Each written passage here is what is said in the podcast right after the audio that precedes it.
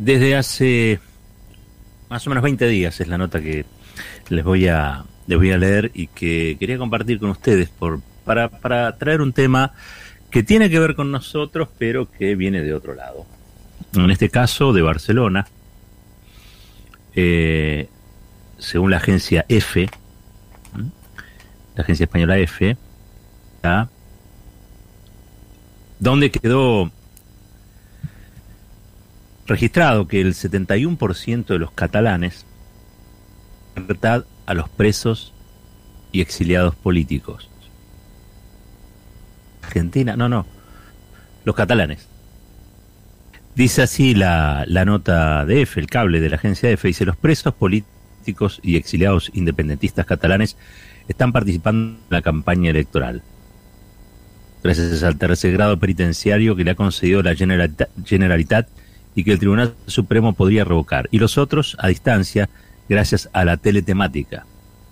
va de la sentencia del referéndum del 1 de octubre, que envenena cualquier vía de salida para el conflicto de Cataluña-España y que en amplísimo, en un amplísimo 71,3% de los catalanes desea revertir mediante la amnistía que todos ellos queden en eh, libertad definitivamente. ¿Qué quiero decir? Bueno, le han dado el tercer grado, quiere decir que le han dado libertad condicional. Eh, y sí, están participando de la campaña. Y sí, hay presos políticos en, España. ¿Y quiénes son estos presos políticos? Eh, que hoy están bajo una libertad condicional o una prisión atenuada, sería. Los que encabezaron en su momento el proceso independentista, los soberanistas catalanes, eh, que contaron con el apoyo de mucha gente, ¿no? Eh, y que aún hoy, como vemos, inciden en la geografía política de toda la España. Dice, pero caramba, España, un país de Europa, un país eh, desarrollado, un país, sí, sí, una monarquía constitucional con serios vicios autoritarios, a revisar autoritarismo, el legado o la herencia franquista, dirigentes, funcionarios políticos de un gobierno autónomo como es el gobierno catalán, que fueron a prisión por defender la soberanía o de autonomía en relación a la corona española. Algunos están exiliados, otros fueron a prisión. Eh, hoy por hoy, el 71% de los catalanes quieren que se les dé la libertad. Se divide entre los que quieren un indulto y los que quieren una amnistía. ¿Mm? Es una encuesta esta de feedback para en nacional.cat a ocho días de que se celebraran las elecciones del Parlamento de Cataluña. Eh, hay un 43,7% que apoyan la amnistía, eh, un 27,6% que se inclina por el indulto. Digo porque también acá pareciera que se plantean estas cosas y todos se agarran la cabeza y se cheque marcianos, ¿cómo plantean estas cosas? Miren, se está discutiendo en España. Se está discutiendo en España. Y se está discutiendo en España con presos políticos, sí, porque en España también hay presos políticos como hay presos políticos en la Argentina. Ustedes conocen, este, este, estos son Junqueras, bueno, todo desde Puigdemont, eh, todos los que iniciaron en su momento el, proceso independentista y vuelto. Unidas Podemos en el gobierno y, bueno, obviamente con el PSOE, han morigerado la situación. Una vez que salió la, ya a esta altura diría la, la derecha casi ultraderecha del PP, esta alianza que tiene muchas cosas parecidas al frente de todos, no, son, no es exactamente igual, son dos países que tienen en común la lengua, políticos, el, no sé, el gusto por el jamón crudo, puedo poner. Pero lo cierto es que, si bien somos países muy distintos, tienen su, sus resabios, ¿no? Tienen sus rebordes que nos hacen recordar eh, unos a otros puntualmente esta alianza que hoy gobierna es una alianza, ustedes saben, es una monarquía constitucional y después se constituyen presidencias o gobiernos en función de alianzas parlamentarias. La alianza del PSOE, del Partido Socialista Obrero Español, el Partido Socialista Obrero Español que en los últimos años un pasaje del neoliberalismo a posiciones un poquito eh, menos neoliberales y que ha podido confluir con Unidas Podemos, conformando un gobierno de lo que se llama de centro izquierda. Son socialdemócratas de centro izquierda, donde el grupo tensionante allí es Podemos. Una cartografía, digamos, ¿no? una, geografía política este, que en algún punto recuerda lo que puede ser el frente de todos en cuanto a coalición, porque tiene un sector derecha, un sector más moderado y un sector quizá más tensionante, ¿no? La diferencia es que allá el voto mayoritario es el del PSOE, el voto mayoritario es de los sectores que tensionan a los sectores más moderados dentro de la coalición Frente Todista.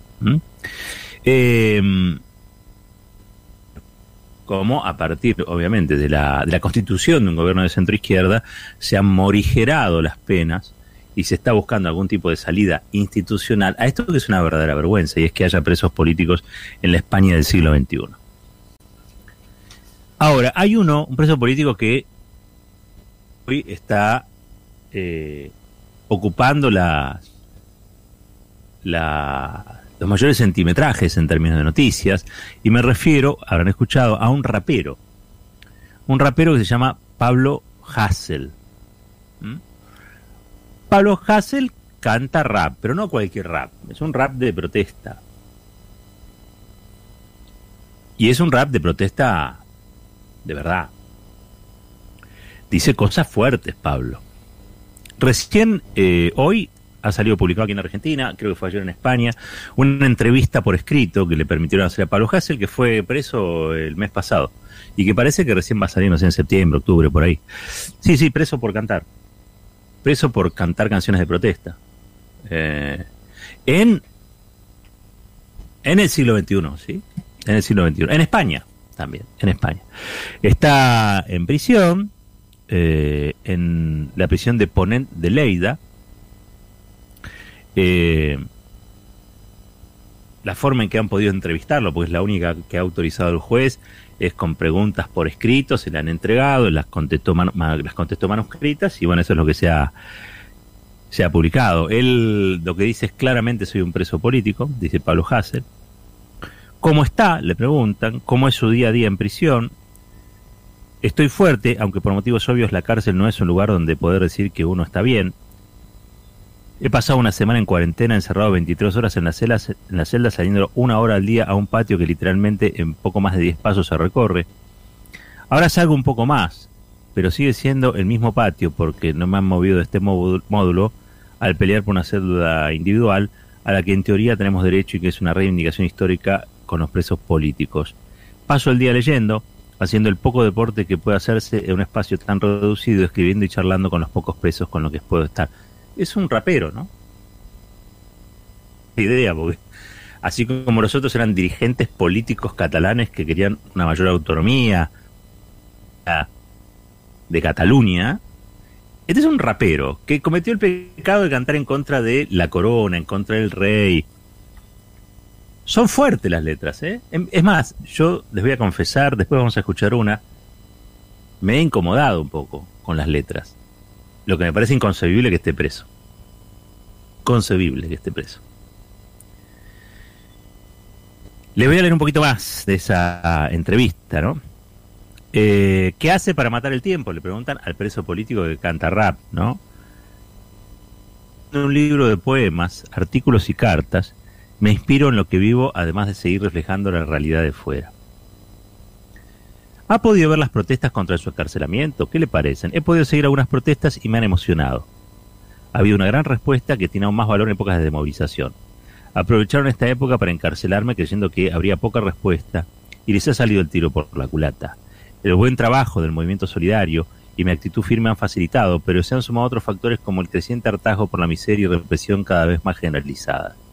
La juventud digna ha sacado la rabia a las calles. Este es un reportaje, se publicó hoy en página, ayer se publicó en el diario público, es de, de España. Y es verdad que hay protestas, entre otros, había una solicitada que firman, entre otros, a ver, Pedro Almodóvar, el Serrat, la banda de rock Vetusta Morla, eh, Moncho Armendari, Escape, Fernando Trueba, Emma Suárez, bueno, algunos, Javier Bardem, algunos de los que han firmado una solicitada para reclamar por la libertad del rapero Pablo Hassel, quien, de paso les cuento, que la figura delictiva por la que está detenido es enaltecimiento del terrorismo e injurias contra la corona y las instituciones del Estado. La corona, The Crown, es este, el rey, la reina, la familia real, ¿sí?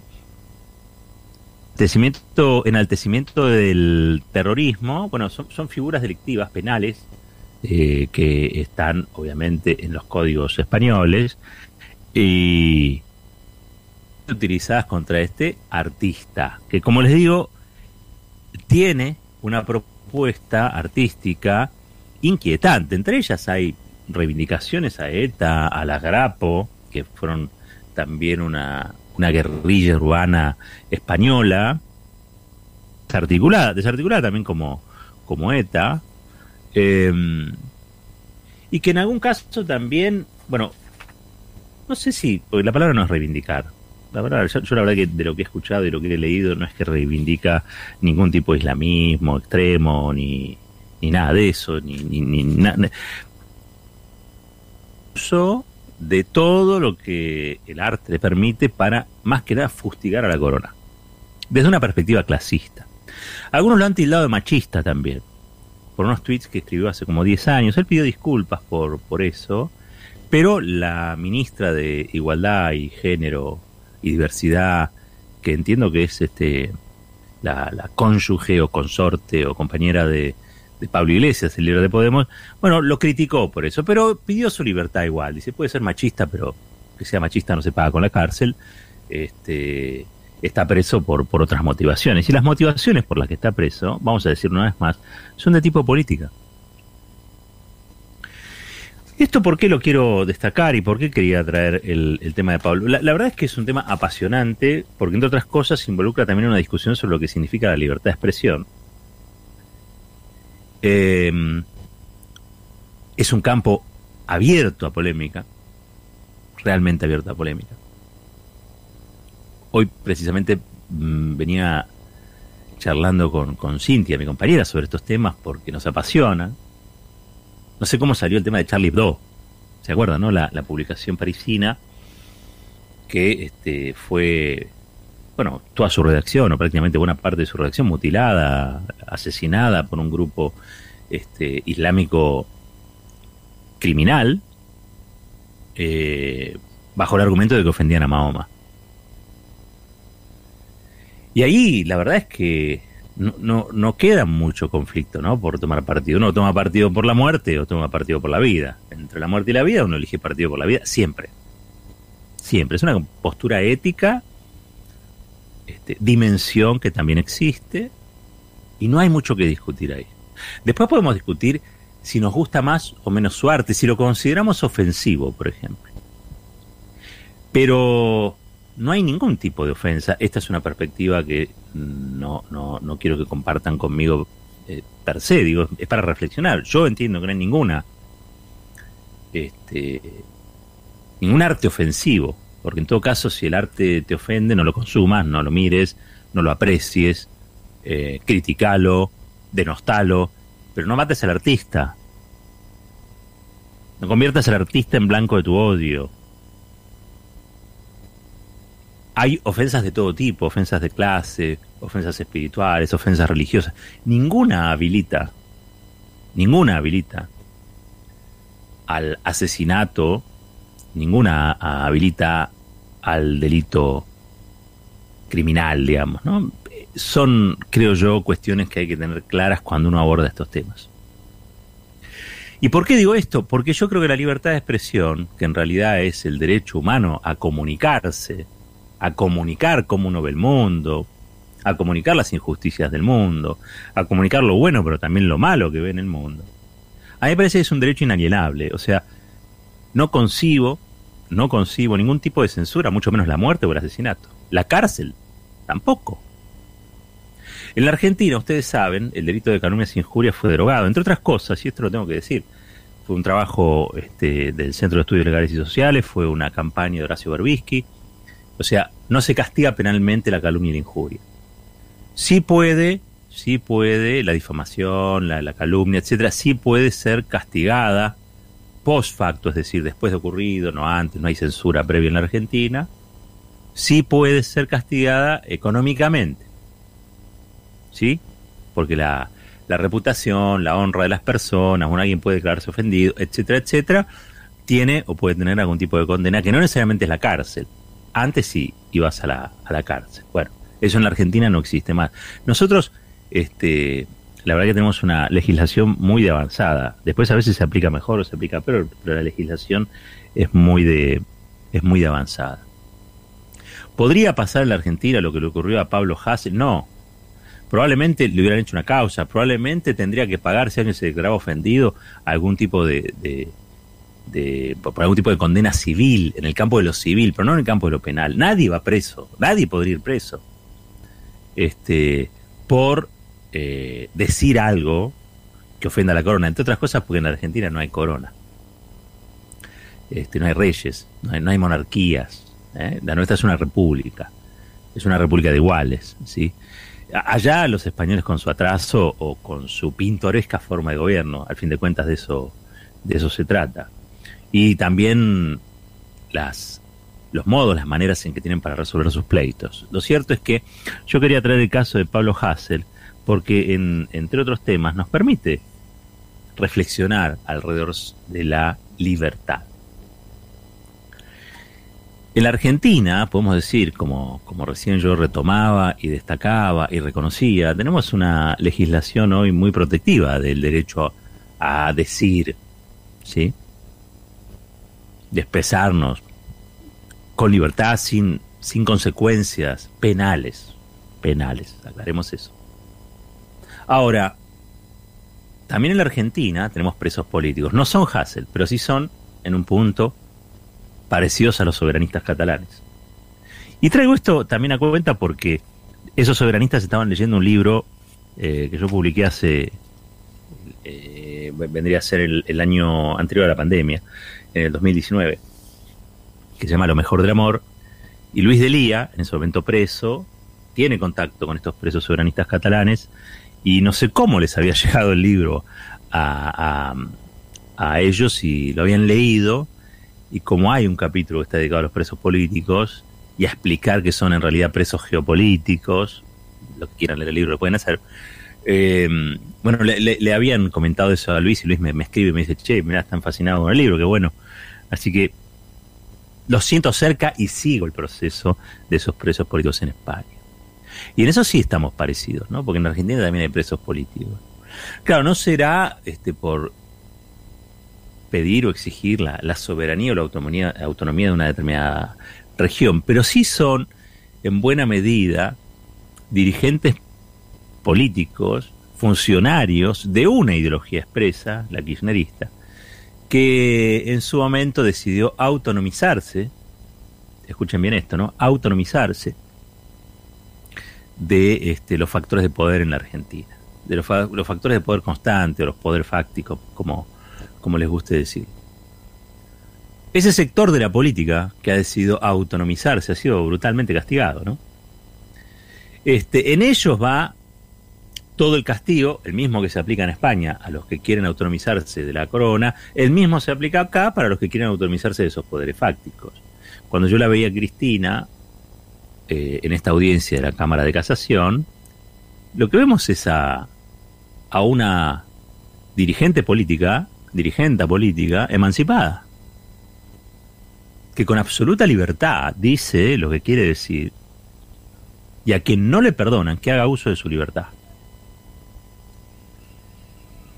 Pareciera que todos estos temas no tienen una relación directa y es probable que esté hasta forzada la inclusión en esta columna porque son distintos países, distintas realidades, distintos personajes, distintos procesos. Pero hoy yo simplemente quería hablar de la, de la libertad. Y también preguntarle a la sociedad hasta dónde está dispuesta a tolerar esa libertad. ¿Hasta dónde se banca la sociedad argentina la libertad de Cristina Fernández de Kirchner? ¿Hasta dónde se banca la sociedad española que un rapero pueda decir lo que quiera del, del rey, del monarca, que a propósito, y a todo esto tiene muchísimos escándalos que tapar. ¿Hasta dónde se banca la propia sociedad española que haya un grupo de catalanes que digan nosotros somos una nación y queremos tener autonomía o una mayor autonomía? ¿Cuáles son los límites de la libertad? De eso quería reflexionar y como siempre ustedes saben, fuerte y al medio.